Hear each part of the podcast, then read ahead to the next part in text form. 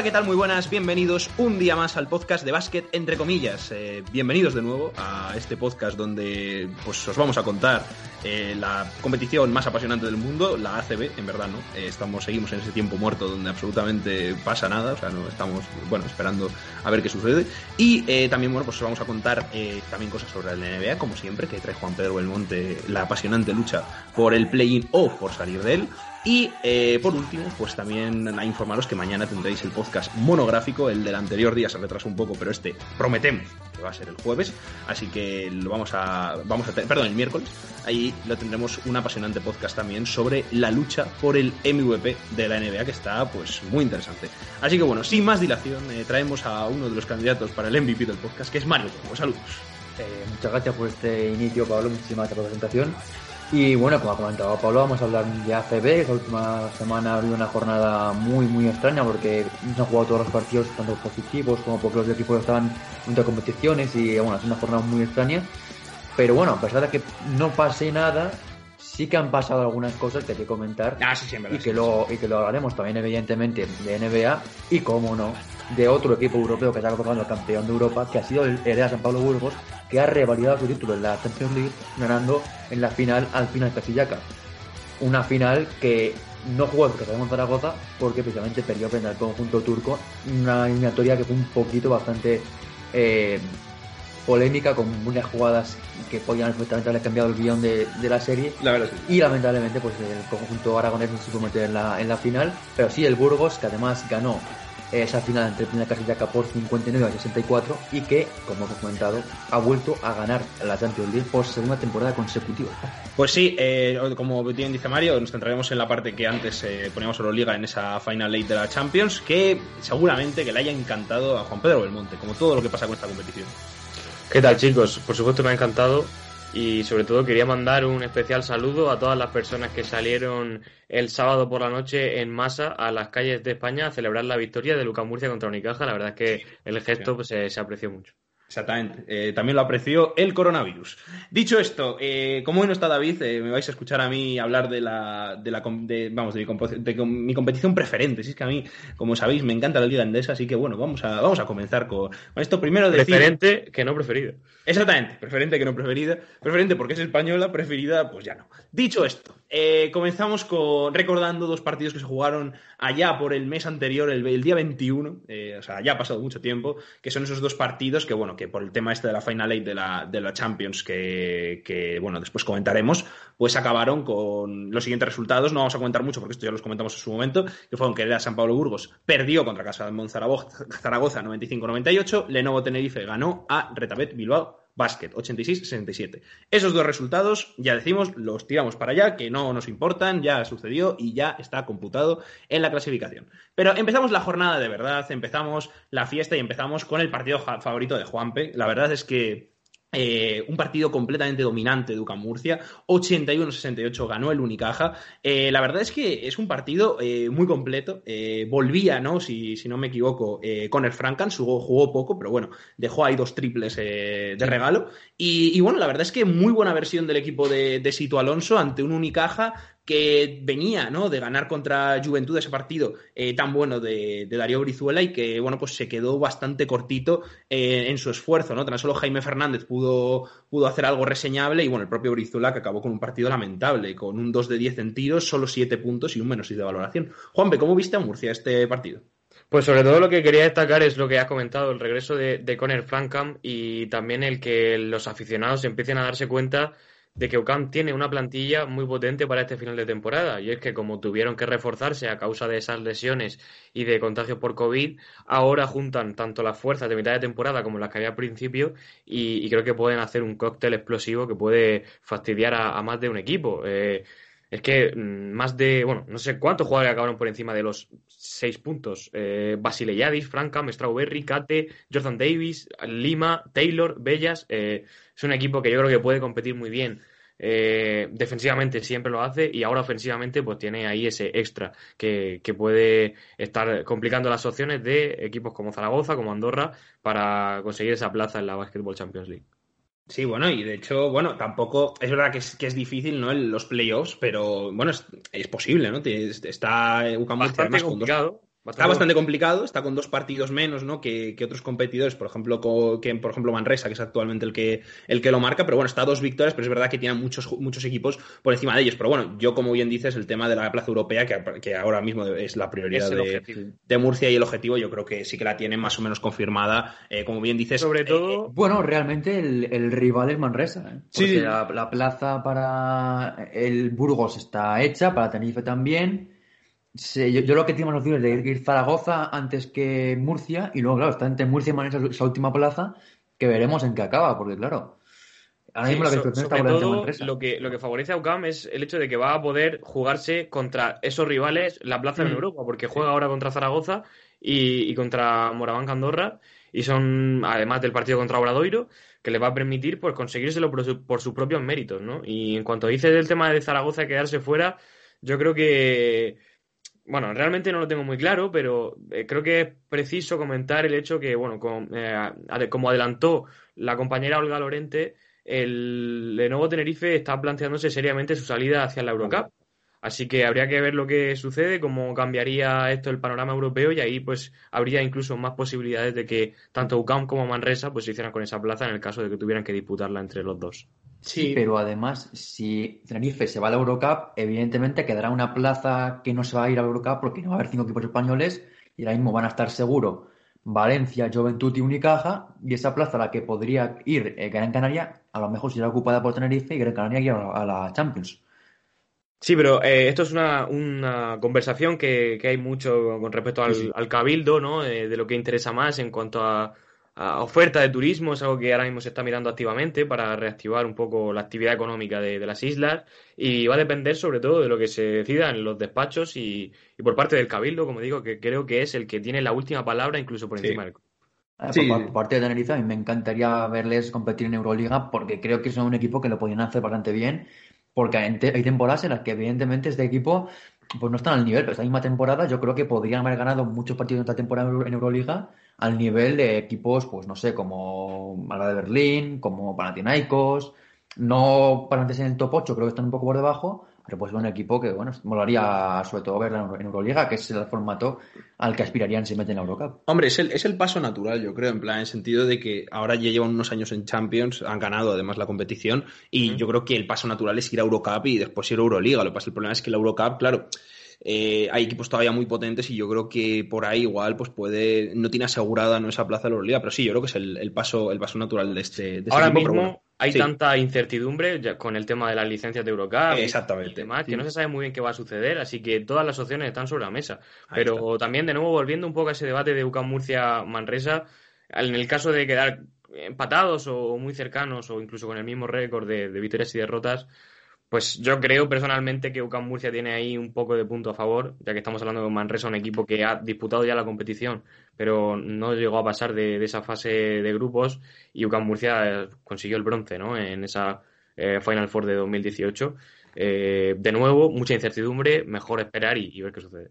Exactamente. Y bueno, pasamos a la siguiente tramo de competición, que bueno, voy a meter tres partidos en el mismo que, bueno, son más son la, la derrota de, de Cosurreal Betis 58-109 eh, contra el Barça, que, bueno, que fue un auténtico desastre del de, Betis y una versión muy dominante, una versión muy dominante del Barça, sí, exactamente. O sea, el Barça salió como jugó en el partido frente al Zenit y el, y, el Betis salió, pues bueno, pues salió como salió y de hecho el resultado que después vamos a decir, pues ya tenía prácticamente el objetivo creado y yo creo que, en fin, eh, tampoco eh, venían de una muy buena dinámica, ¿no? Pero yo creo que este partido pues se lo tomaron un poco eh, de relajación, ¿no? Al final, además, el Barça, como bien dices, ¿no? Salió con esa versión arrolladora, de hecho, eh, creo que fue en el, sí, en el segundo cuarto, solo permitieron cuatro puntos al, al Betis, ese parcial de 33-4, fue tremendo.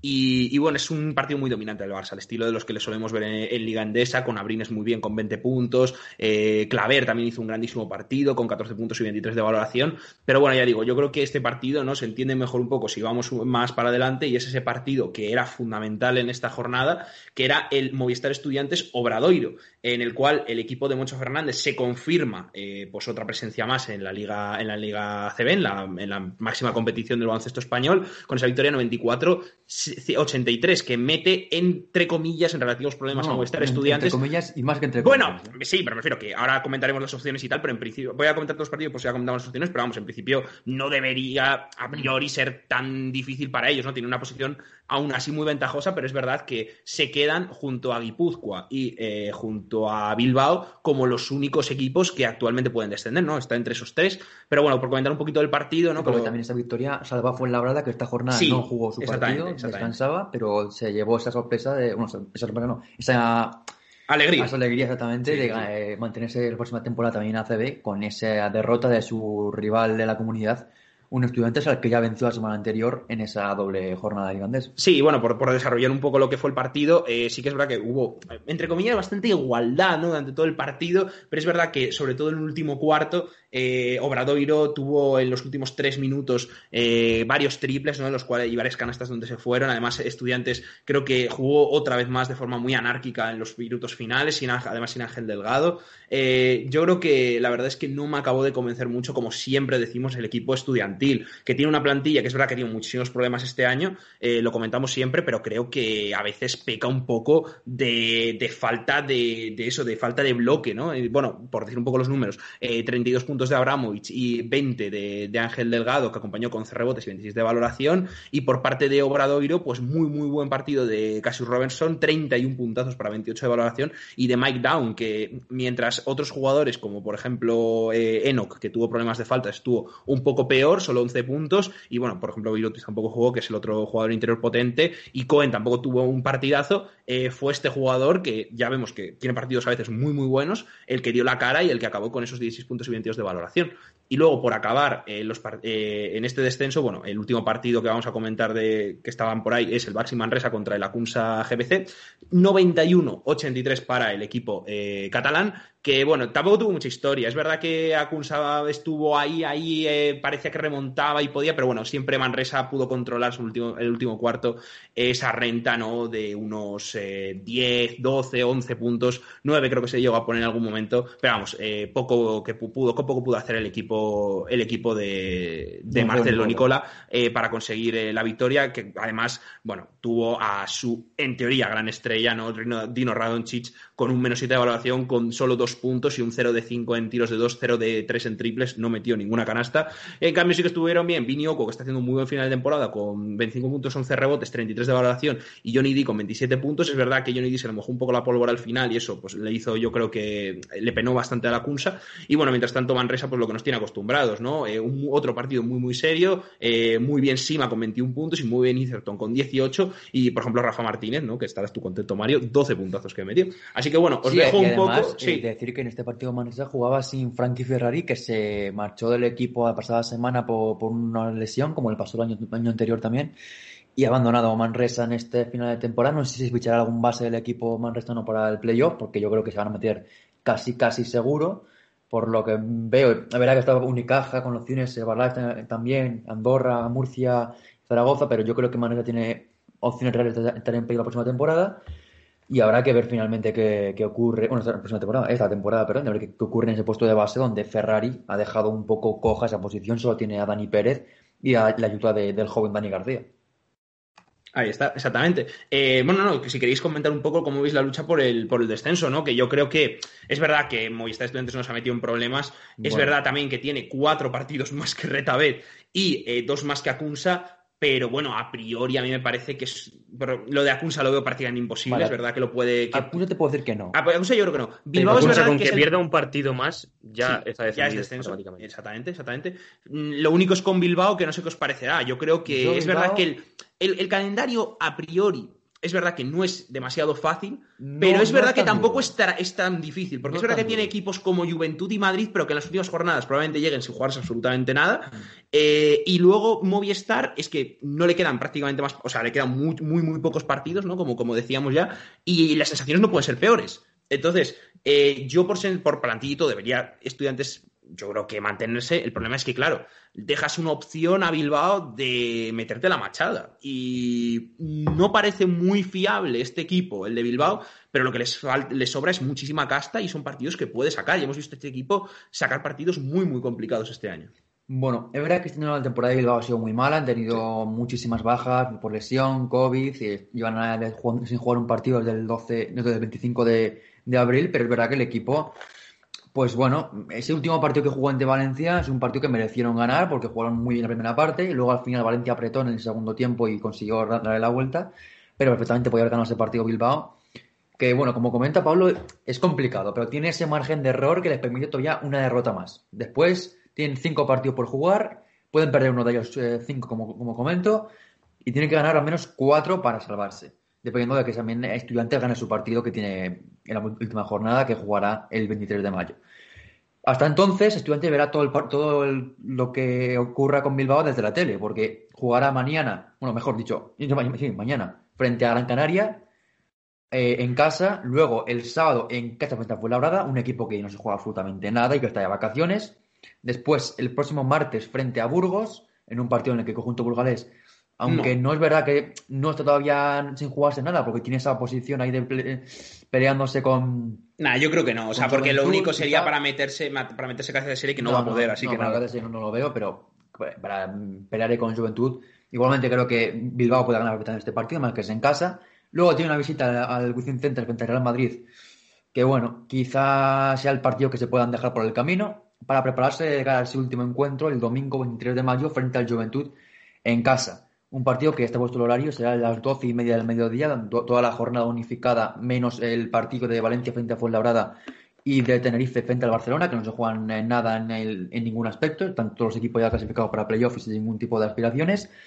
Y este partido del Bilbao Juventud que se jugará, como comento, a las 12 y media del mediodía y que será un partido que Bilbao, pues si lo gana, pues lo normal es que tenga opciones muy reales de estar en la próxima temporada en ACB. Ya digo, de estos cuatro, de estos cinco partidos, cuatro son en casa, dos de ellos son de rivales que no se juegan, bueno, tres de ellos mejor yo son ante rivales que no se van a jugar mucho, que son Fuenlabrada, Burgos y Juventud.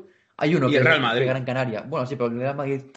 Ya, a ver, es distinto, Ganan sí. fuera de casa, Es el Real sí, Madrid. Con poquito que tenga un buen día Bumcevic, tenga un buen día un jugador de banquillo, el Madrid te puede ganar perfectamente. Y ahí no creo. Pero eh, sí que veo que si ganan los cuatro de Miribilla, está la próxima temporada en ACB, el equipo bilbaíno. Lo malo que pueden tener es que, evidentemente, son muchos partidos en muy poco tiempo y pueden llevar casi un mes sin jugar, porque tienen esta semana, eh, mañana, frente a Gran Canaria, después el sábado frente a Fuenlabrada, el martes frente a Burgos y el próximo jueves frente a, eh, Madrid y luego el domingo frente a Juventud. Son cinco partidos en, en 11 días. Es muchísima tralla, pero claro, es lo que, lo que tiene que hacer el Bilbao si quiere salvarse. Sí, exactamente. Juanpe, ¿tú qué tal lo ves? Bueno, yo creo realmente que Movistar Estudiantes mm, está en una posición complicada, pero eh, sigue teniendo dos partidos de ventaja sobre Bilbao y no creo que vayan a verse en un excesivo peligro. Eh, sí que es cierto que hay algunos partidos que podría aprovechar y, y también eh, pasa un poco lo mismo con el Estudiante, que tiene ese partido contra Burgos, que viene de ganar la Champions. No sabemos cómo llegará eh, físicamente, anímicamente, por supuesto. Y realmente me sorprendería que Estudiantes eh, tuviera descendido un poco de golpe y borrazo con, con esta situación. Es cierto que la, la, la dinámica de los últimos partidos pues no ha sido la más positiva para ellos. Han perdido duelos clave que yo creo que duelen mucho, como el partido contra Fuenlabrada, siendo un, un derby. Pero eh, les sigo dando ese beneficio de la duda y ese beneficio de esos dos partidos que tienen. Mm, Nada, yo estoy igual, ¿eh? yo creo que no van a descender y la verdad es que es, pese a eso yo creo que debería haber una reflexión en los estudiantes, bueno, creo que lo debería haber habido ya varios años, hace varios años, pero bueno, creo que este año con la plantilla que tienen y es verdad Sí. que han tenido muchísimos problemas, ahí estoy de acuerdo con, con lo que podéis decir también los que nos estéis escuchando, pero igualmente no es un equipo para estar ahí ni por estar con riesgo de descender a falta de nada, de un partido que les queda, así que bueno, veremos cómo acaba esto, pero tiene mala pinta, no quizá para estudiantes en el sentido de esta temporada, pero sí para como proyecto, vamos, sin duda. Pero bueno, dicho esto, eh, ya vamos a, a- a seguir con los últimos dos partidos que nos quedan, que le voy a dejar a Mario, que fue ese tremendo partido entre el Real Madrid y el Valencia, 71-79, ahora te diré eso para que lo desarrolles si quieres. Y luego, bueno, el último partido, que la verdad fue una machada tremenda de Andorra, hay que darle muchísimo mérito a este partido, eh, con la dinámica que venían, con la cantidad de positivos, ganar a un equipo que... Y lesiones también. Exactamente, de lesiones, evidentemente, pero digo que ganar un equipo con los cuales van a estar luchando en teoría eh, por esas posiciones, como es Gran Canaria y que, bueno, pues venía en una dinámica eh, creo que, muy diferente, pues tiene mucho mérito, sobre todo el meritazo que tiene Clevin Hanna, que es un jugador que nos dejó una exhibición, ¿no? 22 puntos, 12 5 en tiros de 3, 5 de 9 eh, en tiros de, de 2 y bueno, la verdad es que es un partido tremendo, 26 de valoración, también Jelinek o, por ejemplo, bueno, Sengli metió 10 puntos, pero la verdad es que, mm, bueno, pues mm, falló tremendos tiros libres, que cuidado. pero bueno, dicho esto, también Babatunde, que nuestro gran amigo Babatunde, Papá. papá la Babatunde, con 13 puntos, 7 rebotes y 22, puntos, y 22 de evaluación. Tremenda, tremenda la actuación de, este equipo, de la Andorra, y no se le puede poner un pero. Por parte de, de Herbalife, es verdad que, por ejemplo, eh, gente como Slotter estuvo un poco más fallor que, otros, que otras veces, 3 de 8 en triples, que no está mal, pero bueno, que venía de hacer partidos tremendos. es 19 puntos. También, bueno, es verdad que Surnaide también estuvo, estuvo bien, eh, pero bueno, más allá de eso, pues poco más. Eh, Costello también 17 puntos, pero también muy mal desde el tiro, desde el tiro de 3, que acabó con un 8 de 29 en total este, el equipo canario, y que pues eso les, les hizo no competir contra, bueno, sí compitieron, me refiero, pero no ganar el partido contra, contra Andorra, que bueno, que era, era también muy importante. Eh, dejamos a Mario para que alabe al Valencia Basket y a Jaume Ponsarna. A ver, eh, este partido Valencia Basket es un partido que se ha jugado esta temporada muchas veces. Ha sido un partido que se prepara con toda la semana de tiempo, se prepara a conciencia, el equipo bien concentrado, defiende bien y gana el partido. El problema es que Valencia Basket no sabe hacer esto cada dos, cada dos semanas. Eh, no sabe convivir con dos partidos en una misma semana, no sabe convivir con varios encuentros consecutivos. Y eso va a pasar en playoff y seguramente será el problema por el que Valencia Basket no pueda ni siquiera competir con equipos como el Madrid o el Barça o el Tenerife o el Vascoña incluso en, la, en el playoff. Pero a un partido, Valencia Basket es un equipo que se ha demostrado que si le para el partido a, conciencia puede ganar prácticamente a cualquiera. Y en este partido contra Madrid se demostró con una puesta en escena tremenda, 12-27 de parcial, con un grandísimo Mike Tolley que anotó en ese primer cuarto 12 puntos, después muy buena dirección de Van Rossum en ese primer eh, periodo que, dirigió al equipo muy bien. Luego también la entrada desde el banquillo de jugadores como Laverí, que acabó con 10.8 rebotes. Bien Germason también, que acabó con 11 puntos. Además, un triple sobre la bocina en el tercer cuarto, muy, muy bonito. Y, luego la, la, de jugadores como Nicola Canis, que aportaron en todas las facetas 6.9 rebotes. Y jugadores como, bueno, como, como Prepeli, que te dan esos puntitos en algunos momentos, o Sastre, que estuvo también muy bien en el tiro, en todos los dos en triples que a Valencia Basket le dieron esa, ese colchón a Madrid, que es verdad que llegaba tocado después de la Euroliga, después del duro golpe tanto físico como moral de quedarse fuera de, la, Final Four. Pero bueno, verdad que empezaron tarde en, el partido y Valencia Basket pues no, no le permitió luego llegar al encuentro. Después del primer parcial de 12-27, el Madrid trató de recortar la distancia y no pudo realmente llegar eh, en ningún momento a estar por debajo de los cinco puntos, digamos, en todo lo que, quedaba de encuentro. El mejor en el Madrid fue Van Sampoagué con 16 puntos y 7 rebotes, perdón. Y bueno en el trabajo también de Sergio Llull con 15 puntos, 5 de 8 en triples, pero realmente el Madrid que jugó en ese partido sin Walter Tavares, que estaba de baja después de ese, ese, problema, ese problema que tiene el Pubis de, del playoff con el EFES, que pudo jugar ese quinto partido, pero se le vio físicamente bastante mermado, pues pudo descansar en esta jornada, no, no jugó frente a Valencia Basket y Valencia Basket, pues bueno, ganó su sexto partido consecutivo en Liga Andesa y aspira todavía a estar en el playoff en, de cabeza de serie, porque está ahora mismo por delante de Vascoña con tres partidos más, es verdad, pero Vascoña tiene un calendario bastante fastidiado lo que queda de, temporada porque tiene partidos frente al Barça, frente a, a Kunsa, tiene varios partidos encadenados por los positivos que tuvieron y son partidos que evidentemente a un equipo como Vascoña, que es verdad que es un equipo largo, pues lo, puede achacar y puede perder algún encuentro de esto, que es un calendario muy sencillo, como he dicho, es Juventud eh, hoy a las seis y media, después a Kunsa el jueves, el domingo reciben a Unicaja, el miércoles viajan al Palau frente al Barça y luego acaban con Manresa en el Congos. Son partidos que no son nada cómodos, porque además de venir sin competir el 16 de, abril, que es muchísimo tiempo, después de ese partido que valieron en Burgos, eh, viajar de repente a tener, eh, pues como comento, 12, 11 eh, 6 partidos en, en, en, 11 días me parece muchísimo porque es un calendario muy fastidiado con Juventud, Acunsa, Unicaja, Barça y Manresa, que son equipos que, salvo Juventud quizá y Acunsa, que podían llegar a esos partidos ya sin jugarse nada, sobre todo Acunsa, que puede perder un partido más y estará eliminado, estará ya eh, descendido, Juventud vaya a ganar ese partido jugándose cosas y Unicaja, Barça y Manresa, pues Burgos también. Así que veremos a ver qué pasa con ese cuarto puesto, que en cualquier circunstancia pues, caería del lado de Vascoña, pero veremos cómo, cómo acaba. Una eliminatoria que está ya prácticamente, ya sé, ese Valencia-Vascoña, Vascoña-Valencia, depende cómo acabe cada uno.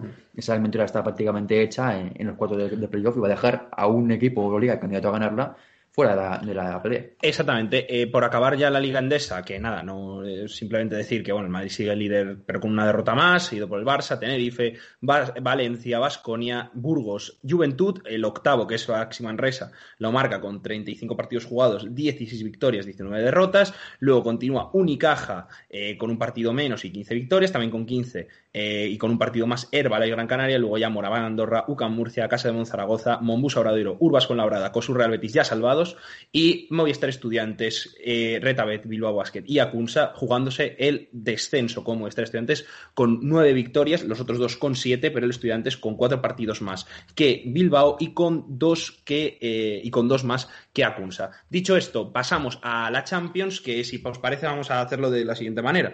Eh, vamos a coger a cada uno de los equipos españoles y con ellos podemos comentar incluso el resto de equipos. Si queréis podemos empezar, como debe ser, con el campeón al cual me debe otra vez agradecer que yo gafé al Pinar Calcillaca. Es verdad que gracias al cielo no eliminaron en primera ronda a nuestro amigo el Pinar, pero bueno, si queréis podemos, podéis comentar un poco lo que ha sido, eh, por ejemplo, si quieres te dejo a ti primero, Juanpe, eh, este, bueno, esta fase final de Burgos y bueno, que su segunda Champions consecutiva, que yo creo que en la historia de la competición es verdad que es muy corta, ningún equipo lo había hecho, lo había hecho dos años no, consecutivos. El primer año fue Tenerife, Tenerife, luego Virtus, ¿no? Sí. No. Después, ¿no? Luego Luego AEK.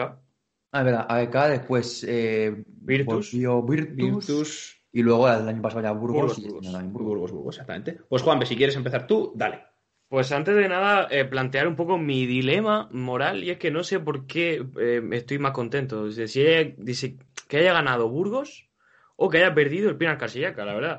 Eh, solo quiero recordar lo que pasó la última vez que el Pinar Carsillaca estuvo peleando por entrar en una Final Four, ¿no? En aquel famoso partido contra UCAM, donde se le lanzó, bueno, se lanzó una bota militar al campo y eh, Sadiel Rojas fue agredido por los aficionados que había en la grada. Pues eh, váyanse ustedes a la mierda. Eh, el karma ha respondido. Además, equipo de asesinos. Por supuesto, y también. y entrenado por un entrenador absolutamente genocida como Ufuk Saricha, el entrenador del Pina Casillaka, que además es el seleccionador turco. Y siempre recordaré pues ese partido en el Eurobasket 2017 en el que España jugó en Turquía y que ese partido fue absolutamente infernal. Fue una cosa de locos, cómo se jugó en ese pabellón, cómo ganó España.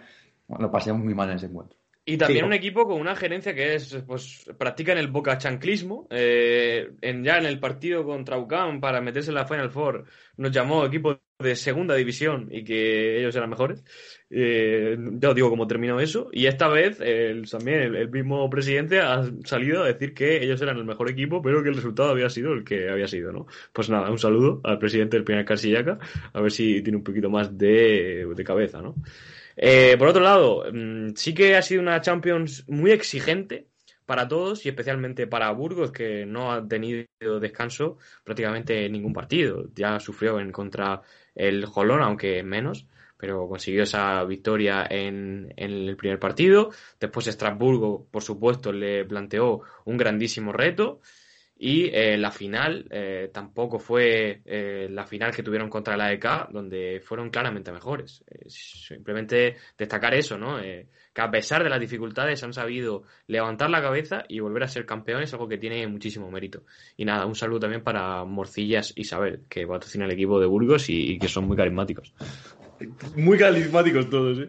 La verdad, la verdad es que sí. Eh, es bastante gracioso porque en Google, si buscas esto, pone que el Burgos Pinar Calcillac está cancelado. Eh, bueno, cancelado probablemente porque el Pinar Calcillac habrá agredido a alguien. Dicho esto... Eh... que tienen puesto como si al final hubiera sido a doble partido. Sí, sí, es un poco extraño. Dicho esto, eh, así que no hagáis caso. Pero bueno, para decir un poco... Sí, es que, es que es final a doble partido, todavía no se ha decidido el campeón, ahora hay pelea de boxeo en, en Turquía.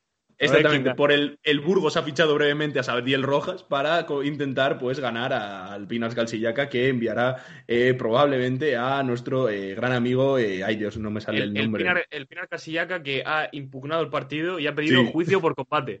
de Rayman Morgan, que es tremendo y tremendísimo tronco. Bueno, dicho esto, eh, para decir un poco los números del partido, 59-64 eh, ganó eh, San Pablo Burgos, con eh, muy destacado eh, Víctor, Víctor Benite, que fue el MVP, además de esta fase final, con 15 puntos, y dos rebotes, dos asistencias. También ven Alex Renfro con 14 puntos y Jasiel Rimero con 9 y 5 rebotes, además de, de Jan Kravitz 8 y eh, también 8 rebotes. Por parte del Pinar Calcillaca estuvo bien eh, Amaten Valle con 17 puntos y 8 rebotes y también pues eh, Rayman Morgan, eh, nuestro amigo el, el, tremendo tronco, 13 puntos y 6 rebotes. Y bueno, justamente como el Pinar Calcillaca eliminó a Zaragoza, pues si os parece, siguiente partido que vamos a comentar es, el segundo, siguiente equipo es el Zaragoza, que ganó esa primera ronda contra el Nick Novgorod, que la verdad es que jugaron muy bien, estuve viendo, viendo el partido y mucho mérito esa, esa victoria, pero después... la segunda parte de Zaragoza sobre todo, sí, que sí, jugó sí. con un grandísimo nivel sobre todo defensivo, que es un equipo sí. que no suele destacar en ese aspecto, pero jugó muy bien en ese, en ese aspecto. Uh -huh. Hizo un gran tercer cuarto que les llevó a ganar ese partido y sobre todo destacar evidentemente en este partido el nombre de Ligan Ennis, que acabó con 26 puntos y 5 rebotes, además del buen trabajo, como no, siempre lo ha hecho Elias Harris de que llegó a Zaragoza, y también muy buena, se podría decir, fase final de, de Jacob Wiley, que en este partido bueno. fue eh, el tercero mejor en cuanto a puntos. Ahora, ahora vamos a Wiley, sí. Y luego estuvo en, en, su mejor nivel en el partido frente a Casillaca, que fue el líder del Zaragoza. Sí, o sea, justamente sobre ese partido quería hablar, ¿no? Porque la verdad es que eh, un partido muy físico del Pilar Calcillaca, creo que Zaragoza ahí no pudo igualarlo, pero es que, eh, bueno, yo no es por hablar mal de los árbitros, pero bueno, evidentemente yo creo que el listón físico, entiendo que con un equipo contra el Pinar lo subas un poco, porque al final es a lo que juegan, pero es verdad que yo creo que no se arbitró lo mismo en las dos partes. Eh, dicho esto, eh, Jacob Wiley, que como bien decís, eh, acabó creo que además con tres tapones o algo así, 21 puntos y cuatro rebotes, y, la verdad es que hizo un partidazo tremendo, aunque al final no se equivocó en ese pase a Elias Harris, que al final acabó penando las opciones de, de Zaragoza, que lo, lo, luchó hasta el final, pero que desgraciadamente pues se quedó corto ¿no? en ese esfuerzo. Juan, pero no sé cómo viste el partido. Pues eh, la verdad es que me faltaron un poco los guantes, de nuevo, ¿no? Eh, ya sabemos que, qué juega el Pina, ¿no? Sí que destacar sobre todo la, valentía y, la garra de, Zaragoza, que realmente no pensaba que iban a pasar de la primera ronda contra el anfitrión, y lo han hecho bastante bien, y, y de alguna manera pues trazo ese paralelismo con el UCAM que ganó el bronce, también eh, un equipo con necesidad de volver a verse con éxito en Europa, y la Champions de nuevo pues demostrando que puede ser ese trampolín en lo deportivo y en lo anímico. Y, y, creo que Zaragoza realmente ha hecho un grandísimo papel por supuesto Ennis y, y Jacob Wiley que a mí personalmente ha sido el que más me ha gustado sí, de, de, este casa de Monzaragoza. Muy inteligente su lectura de, del juego en, en, los tres partidos que jugaron. Y ojo porque estamos hablando de un jugador en propiedad del Valle Gran Canaria ¿eh? Por supuesto, como, to, como todo el Zaragoza, por otra parte. Sí. Eh, dicho esto, bueno, y por último, bueno, hay que decir, ¿no? Que, que, lo ha dicho Juanpe, que ganaron el, su, último, su último partido contra el, contra el Estrasburgo para quedar terceros. También, bueno, muy buen partido, pero bueno, tampoco yo creo que, que dio mucho bueno, más un partido de que siempre, pues. Sí, está, sí, es un poco me, pero bueno. No, pero es una, un partido que refuerza a los sí, equipos. Sí, exactamente, tiene su mérito. Hay equipos que llegan a su tercer part en partidos de tercer y cuarto puesto pues con la, con la derrota en la semifinal en la cabeza, sin jugar a nada y como, bueno, el partido que les sobra. En cambio, Zaragoza, pues no le sobró el partido, jugó un muy buen encuentro y ganó ese partido, demostrando que es un equipo que compite, que desde además se llegó Casimiro, solo han concedido dos derrotas, la pasada frente al Madrid en Liga Andesa y la de semifinales de Champions frente al Pina Castillaca, y desde entonces solo son, solo son victorias para el conjunto Manio que como hemos comentado antes, sigue aspirando a estar en el playoff de la Liga Andesa. Y bueno, este partido pues demostró que fueron unos 40 minutos que no les sobraban para nada, que bueno, es un tercer sí. puesto que les da un, un mérito y de hecho sí, creo Está. que es la primera de toda la historia de, sí, sí, del club desde, desde, que es Casa de Monzaragoza que llega tan arriba en, en, en la Champions League. La rasmia que... le hizo ganar el partido, ¿no? Ahí está, sí, sí, sí. Ahí 24, está, lo que entienden, entienden. 24 puntos, 9 asistencias, 5 rebotes para el nuestro amigo, nuestro canadiense favorito. Por último, que lo he dejado para el final porque supongo que este tengamos que hablar más, porque habíamos dicho que en la Copa que habían corregido sus problemas en torneos cortos. Lo hicieron. Y lo hicieron en ese aspecto, pero parece que ahora no tanto. La verdad es que un 88-86, que es verdad que tuvo mucho mérito el Estrasburgo, se llevó el, partido a la prórroga, pero sobre todo no muy lastrado por ese tercer cuarto, donde solo metió 12, 12 puntos el, el Iberostar Tenerife, eh, mientras que el Estrasburgo metió 23, y bueno, la segunda parte no, ya fue prácticamente entera de, de, Estrasburgo, y que es verdad que muy, muy poquito, muy, muy poquito, pero por esos dos puntitos en la prórroga que acabó, acabó llevándose este, este equipo el, el partido y eliminando a probablemente uno de los principales favoritos. Pues sí, es que además eh, Tenerife, como comentábamos en la Copa, llegaba bueno con la vitola de que era un equipo que no se confiaba en torneos cortos, se habían reforzado muy bien en verano y habían formado una plantilla muy fuerte para ello, y en la Copa sí que lo hicieron muy bien. Y en este partido es verdad que no pudieron frente a un Estrasburgo, que realmente sorprende mucho que el partido acabara con un guardismo tan alto, tan alto y derrota de Tenerife, porque se supone que, que Tenerife le interesa mucho más un partido a muchos puntos Sí. y a Estrasburgo le interesa mucho menos. Le interesa un partido a 60, 60 puntos, 70 puntos. Y en este partido que fue a 68, 86, pues realmente se jugó más de lo que quería Tenerife. Pero bueno, finalmente la victoria fue para el equipo de, de Estrasburgo, que bueno, pues compitió como, como saben, es un equipo que compite con muchísimo físico, con una defensa muy, muy asfixiante y que a jugadores como Selmadini y Marcelino Huertas, pues evidentemente les costó, sobre todo al final. Destacar el buen partido de Brandon Jefferson, que acabó con 22 puntos de asistencias. También el de Ismail Wainwright con 19 puntos. Pero en Tenerife, pues ¿no? hay que hablar bien del trabajo de Marcelino Huertas con doble doble, 18 puntos, 18 asistencias. Pero claro, mmm, se nos quedó un poco corto el partido que también hizo jugadores como Fittipaldo, que no Sí. notó nada. Muy poquito también Sanin con dos puntos. Frank Guerra dos puntos. Y bueno, este Madrid un poco pues, salvando el honor con 19 puntos. Y buen trabajo, como no, en triple es un jugador muy fiable como Aaron Dornegan, que acabó, que acabó con 16 puntos en este encuentro. Es verdad que ganó el equipo francés, pero Tenerife, bueno, no, no hizo un mal partido, desde luego malo, pero es una, es una piedra más, otra temporada más en que Tenerife cae cuando es el máximo favorito, porque en cuanto a plantillas, si fuera un playoff, seguramente haríamos al equipo tinerfeño como campeón. Pero claro, a un partido, si Semadini y Huerta no están cómodos, Tenerife parece que naufraga siempre y veremos esta temporada en el, en el playoff de Liga. Y, y, sobre todo, bueno, viendo que Fittipaldo, ¿no? Como, como decimos, eh, como decíamos en la Copa y como yo, por ejemplo, siempre he dicho, es el jugador, ¿no? Que a priori debería haber tomado ese, ese momento donde las ideas no salen y, y meter puntos y acabó con esos cero puntos. Así que, que muy, muy malo el, el, partido del base. Justamente lo que decías de los playoffs, Juanpe, eh, me acuerdo que decías en el podcast anterior que no te fiabas mucho de Tenerife y que solo el Burgos, que español, iba a llegar a lejos y, bueno, acertaste de lleno. Bueno, yo dije que se iban a eliminar en primera ronda, eso no terminó sí, de cumplirse, pero el resto, bueno, si se interpreta de esa manera, pues sí, ¿no? Eh, ya dije que Estrasburgo era un equipo, un equipo muy potente, destaqué a la figura de Bonzi Colson, que al final acabó llevándose el MVP de la temporada, y no me parece tan de mérito de Tenerife como mérito de, de Estrasburgo, que yo creo que ellos plantearon muy bien el partido, sabían dónde querían llevarlo, y teniendo en cuenta que Tenerife era uno de los rivales más duros de la competición, pues consiguieron forzar esa prórroga y ahí ganarles, ¿no? Eh, el planteamiento por parte de Estrasburgo pues se aplaude y luego les tocó enfrentarse a la bestia negra, ¿no? De la competición y la verdad que bueno, no voy a prodigarme aquí en mis eh, predicciones porque luego tremendo hostiazo me llevaré con cuando haga la siguiente, ¿no? Exactamente, exactamente. Bueno, cerrando un poco ya este capítulo de la Champions, felicitamos a todos los aficionados burgaleses que nos están escuchando y eh, pasamos por otra parte, ¿no? Al y por supuesto, ¿no? antes de nada, sí. al, al, equipo de comunicación de, del Heredia San Pablo Burgos. Por supuesto. Que, que son oro, son oro, son es, oro tendría que ser patrimonio inmaterial de la humanidad. Ahí está. Y eh, pasamos a la NBA, Juanpe, que eh, antes de, de, comenzar ¿no? tu, tu, gran selección de la NBA, quiero que nos comentes eh, pues, cuál es el último movimiento de los Ruanda Patriots. Bueno, la verdad es que he quedado muy sorprendido porque eh, uno de los grandes de la historia del hip hop y, y de, de, la música de Estados Unidos, eh, don Jermaine Cole, J. Cole, va J. Cole. a fichar por los Ruanda, Ruanda Patriots, eh, el equipo de la Africa League. Pues, por lo visto, por lo que he leído, tiene pactado como mínimo tres partidos. Es, hay que recordar que J. Cole, aparte de ser rapero, pues eh, también jugó a baloncesto en el instituto a gran nivel. Eh, de hecho, pues casi deja la música para jugar en la NCA y ahora pues va a poder cumplir un poco ese sueño frustrado y, y jugar eh, en una liga de baloncesto profesional. Exactamente. Pero bueno, pasamos a la liga de baloncesto profesional. Y también, ¿Sí? También, antes de, de empezar con, vale. con, la sección, eh, mandar nuestro apoyo, creo que hablo por parte de, de, todo el equipo, hacia Tony Brown, el árbitro, que no va a poder continuar la temporada y va a tener que hacer un parón eh, de manera indefinida, ya que se le ha detectado un cáncer de páncreas, así que pues mucha, mucha suerte para él y mucho ánimo. Y mucha fuerza, sí.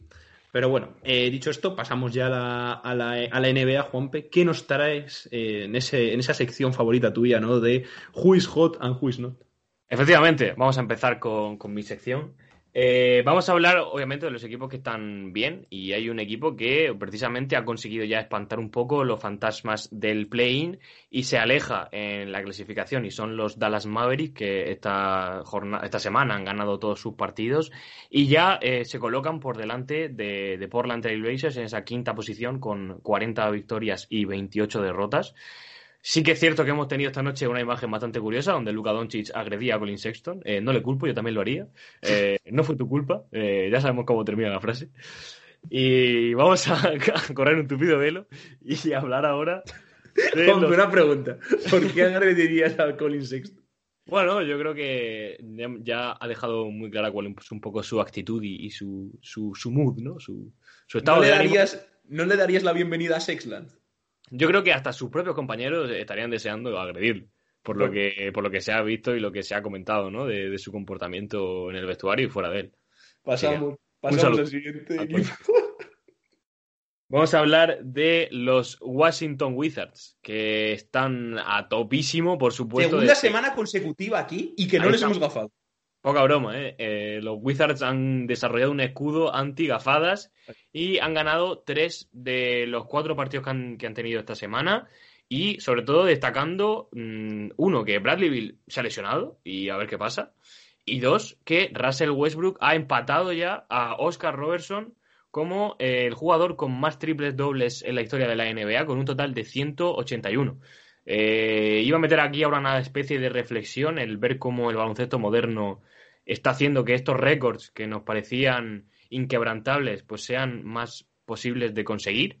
Eh, yo creo que esto se va a ir trasladando un poco a todos los récords que hay en la NBA, sobre todo el de triple probablemente sea uno que, que vaya a ascender en, unas cifras estratosféricas. Probablemente Stephen Curry termine como el jugador con más triples anotados.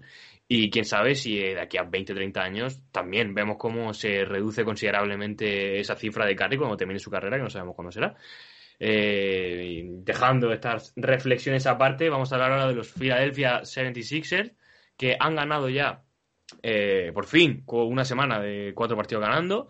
Eh, son líderes, han arrebatado el puesto a Brooklyn, que está un poco en la cara negativa, y eh, ya están con 47 victorias y 21 derrotas. Solo tienen que ganar un poquito más para ya asegurarse matemáticamente esa primera plaza que les puede venir muy bien para no tener que cruzarse a un rival incómodo en primera ronda, pues como pueden ser los Celtics, Miami o incluso Atlanta.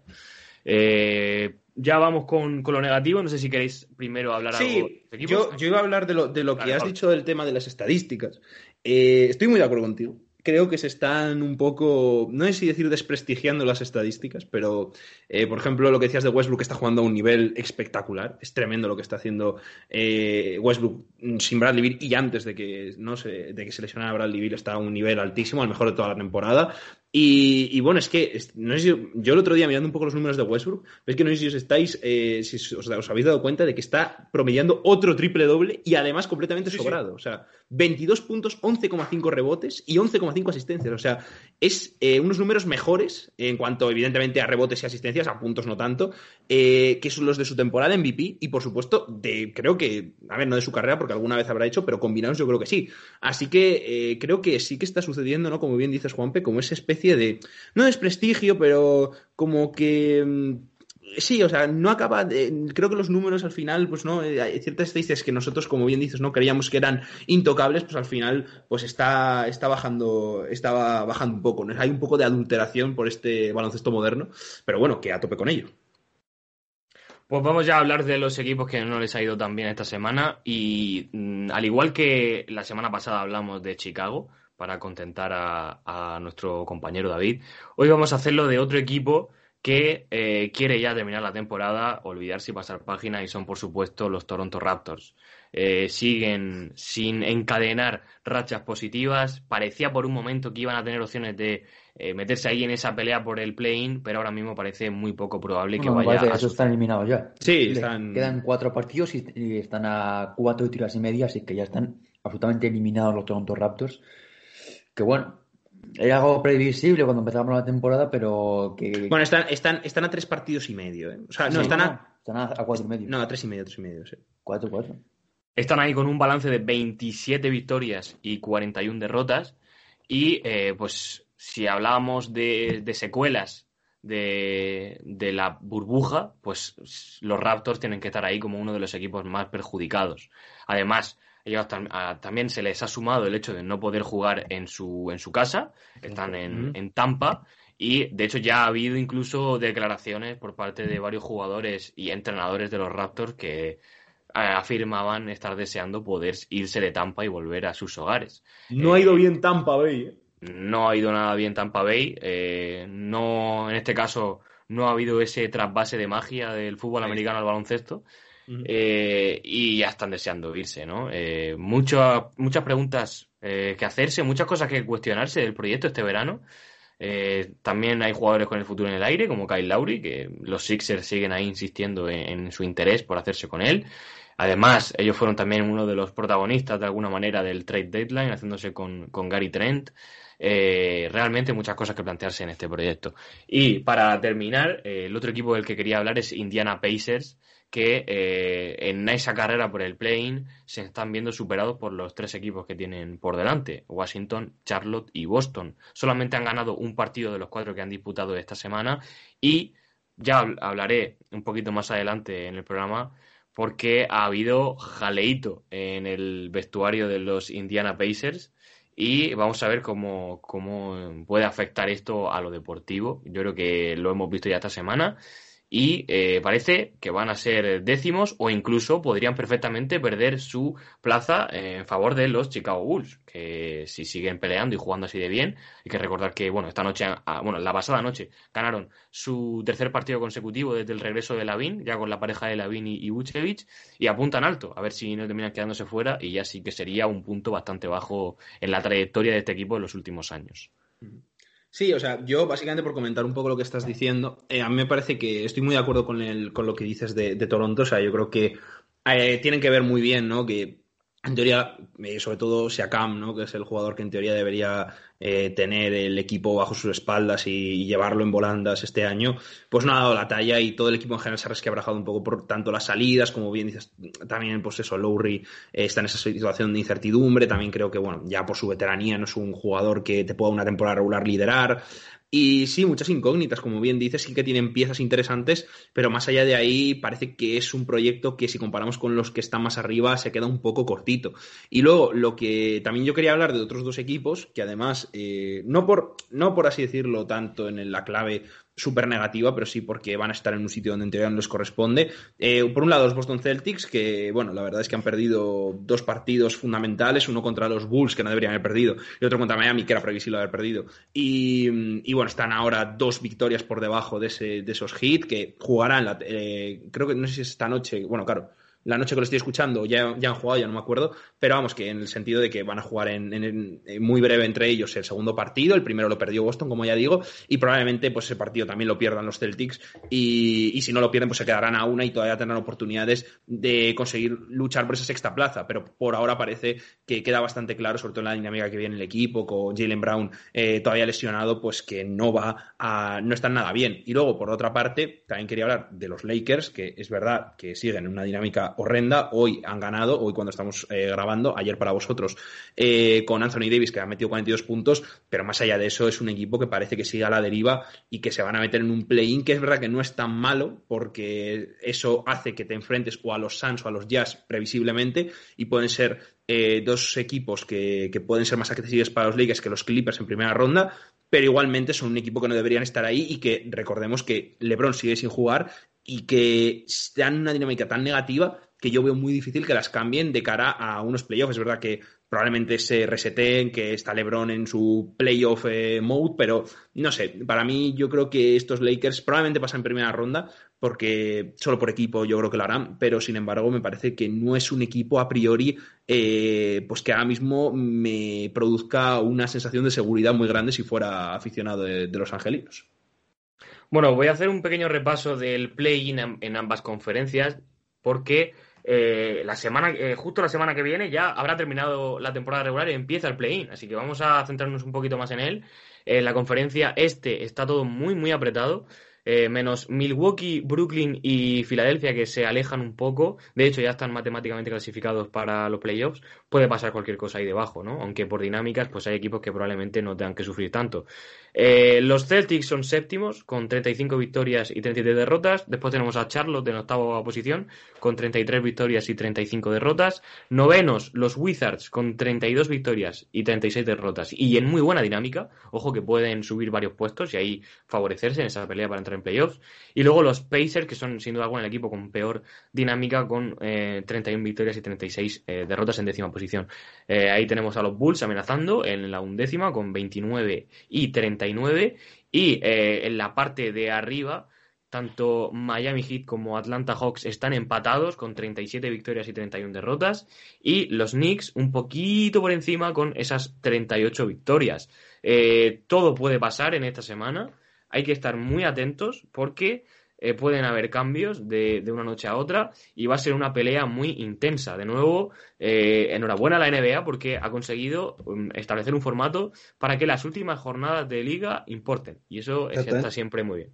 Y luego en el oeste tenemos a los Lakers en séptima posición con 38 victorias, octavos eh, Golden State Warriors con 35, novenos Memphis Grizzlies con 34 y décimos Spurs con 32. Por debajo Pelicans con 31 amenaza dar ese salto, lo lleva haciendo durante varias semanas, y también los Sacramento Kings que últimamente están consiguiendo pequeñas rachas positivas, ha vuelto Marvin Bagley y está aportando sorprendentemente de manera positiva al equipo. Eh, por encima tenemos a los Blazers con 39, consiguieron esta semana una victoria muy importante sobre Los Ángeles para salir del play-in, eh, y quintos a los Dallas Mavericks con 40. Parece que ellos eh, no van a sufrir tanto, tienen un calendario no excesivamente complicado, pero de nuevo todo puede pasar. Eh, y con esto, pues vamos a pasar ya, si no queréis comentar nada, a la actualidad.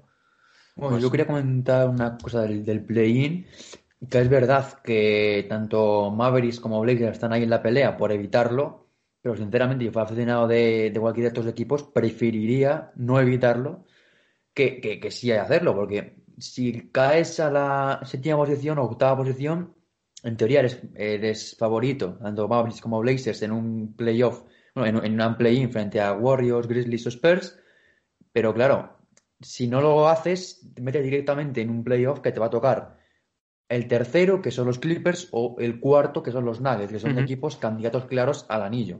Nuggets, es verdad que sin Jamal Murray puede perder algo, pero evidentemente los Clippers, que están terceros, son realmente el mejor equipo del, oeste eh, en cuanto a lo que puede hacer cada equipo.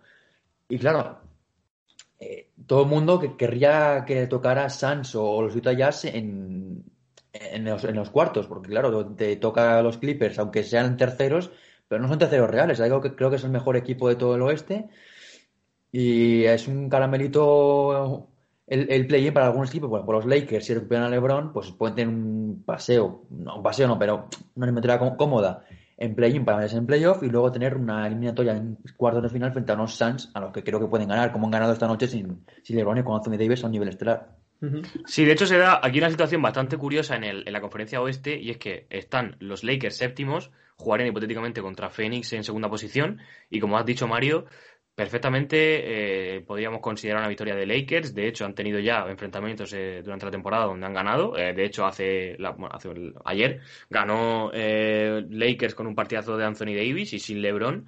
Y por otro lado, tenemos a los Warriors octavos con un posible enfrentamiento contra Utah en, en primera ronda. Y es un equipo al que han ganado en varias ocasiones esta temporada y dominando. Porque se da la casualidad de que este nuevo estilo de Utah se complementa muy bien con el de Golden State y, de hecho le favorece incluso para poder llevarse esa primera ronda. Vamos a ver qué pasa porque si hay un año para las sorpresas, pues probablemente sea este y va, a haber que estar muy atentos. Sin duda. Y pasamos ya a la actualidad, a hablar del jaleito, de lo que nos gusta a nosotros, por supuesto. Y es que eh, ya lo hemos comentado eh, en otros programas, pero quiero centrarme hoy un poco en esto porque ya se está hablando de los posibles cambios en los banquillos. Tenemos ahí eh, unas piezas que pueden moverse. Y el caso más interesante ha sido el de Nate Bjorkgren, el, entrenador de los Indiana Pacers, que además ha visto cómo su asistente Greg Foster pues entraba en una pelea bastante graciosa para el espectador con Goga Vitace, que se, dan de hostias en mitad del partido y además la gerencia se ha dado cuenta de que la, la ha liado pardísima dejando escapar a Nate McMillan y colocando a este discípulo del doctor, que también el doctor con problemas en Toronto y el discípulo tampoco. Y, además, y además que yo eh, pues dije que a la vez a principio de temporada diciendo que era un grandísimo fichaje, por lo tanto, pues siento al señor Nate, me disculpo ante él por joderle completamente la carrera deportiva y la carrera de entrenador, porque la verdad es que está haciendo un trabajo, sí, sí, sí, como dices, eh, penoso al, al, frente de los países que recordemos, como bien dices, que el año pasado... Empezaron muy bien. ¿eh? Acabaron cuartos, sí. Sí, bueno, no es difícil empezar bien con el equipo que tienen, ¿no? claro, claro, sí, en verdad. Mantenerse y ahí. Claro. Y tú miras el equipo uno por uno y está bien. O sea, tienen a Lever, tienen a Sabonis y a Brogdon también. Y es un equipo muy sólido que no debería estar ni mucho menos en esas, en esas posiciones. Además, es un equipo que hablábamos el año pasado, yo creo, ¿no? Que es verdad que para playoff igual se queda un poco corto, pero a la hora de, ser, de hacer una temporada regular de 82 partidos es muy bueno porque es un equipo que a priori muy regular, muy sólido y este año está siendo todo menos eso. Pues sí, eh, ahora vamos a pasar con a hablar del amigo de Mario, de Terry Stotts, al que también parece que le están ya buscando la salida. Vamos. Eh, es, era de esperar. De hecho, si hay un cambio urgente en un banquillo, es en el de Portland. Porque tantos años en la mediocridad, habiendo alcanzado buenos picos de rendimiento, incluso llegando a unas finales de conferencia, pero sin haber dado ese siguiente paso. Y hay mucha expectación por saber qué puede pasar si Portland cambia de idea y de alguna manera tocan esa llave mágica, como ya ha pasado en otras franquicias, y consiguen dar el salto al siguiente nivel. Yo creo que perfectamente con otro entrenador, con una persona que ejerza el liderazgo de otra manera, pues incluso podrían llegar a unas finales de la NBA. No me sería nada, nada extraño. Eh, y luego la otra pieza que también parece que se va a mover es el amigo Mike Budenholzer eh, y depende mucho del rendimiento que tengan en postemporada. Creo que solamente una clasificación para las finales podría salvarle el puesto y es que después de haberle dado muchas, eh, muchas oportunidades, los Bucks podrían decidir ya pues también buscar un relevo y pues a ver si consiguen ganar un anillo. Pero como ya hemos dicho, depende de lo que suceda en la postemporada. Eh, ¿Es Mike Budenholzer eh, un entrenador capaz de liderar a los Bucks a una final de la NBA? Yo, a ver, yo, o sea, yo sabéis que me gusta mucho Baden-Holzer, pero sí que le he criticado mucho en este podcast en el sentido de que yo creo que es un entrenador con muy poca cintura y con muy poco, mm, muy poco talento, por así decirlo, para los cambios eh, de sistema, ¿no? Es como un entrenador típico, entrenador muy, muy rígido. Y me recuerda un poco a Dwayne Casey en eso, que, es un, era otro que, que, no le veías hacer un cambio táctico en su vida, pero, pero creo que con es aún peor porque tiene un equipo mucho mejor. Entonces, yo entiendo lo de los Bucks, creo que es una decisión muy acertada si lo cambian, en el caso de que vuelva a pasar lo mismo en playoff, pero yo creo que esto, o sea, lo han dicho, pero realmente yo creo que era bastante Vox Populi, en el sentido de que a mí me parece muy raro que si tres años seguidos te pasa lo mismo, mm, te mantengas sobre todo con el tipo de proyecto al que aspiran los Bucks. Entonces, eh, yo lo veo acertado. En eh, el tema de Stotts creo que llega seis años tarde, pero, pero bueno, a ver, eh, mejor tarde que nunca. Y es verdad que a ver si pueden disfrutar de los últimos años, en teoría, de Prime, ¿no? De, de Damien Lillard, con un entrenador que sepa aprovecharlo y que sepa hacerle jugar al baloncesto bien.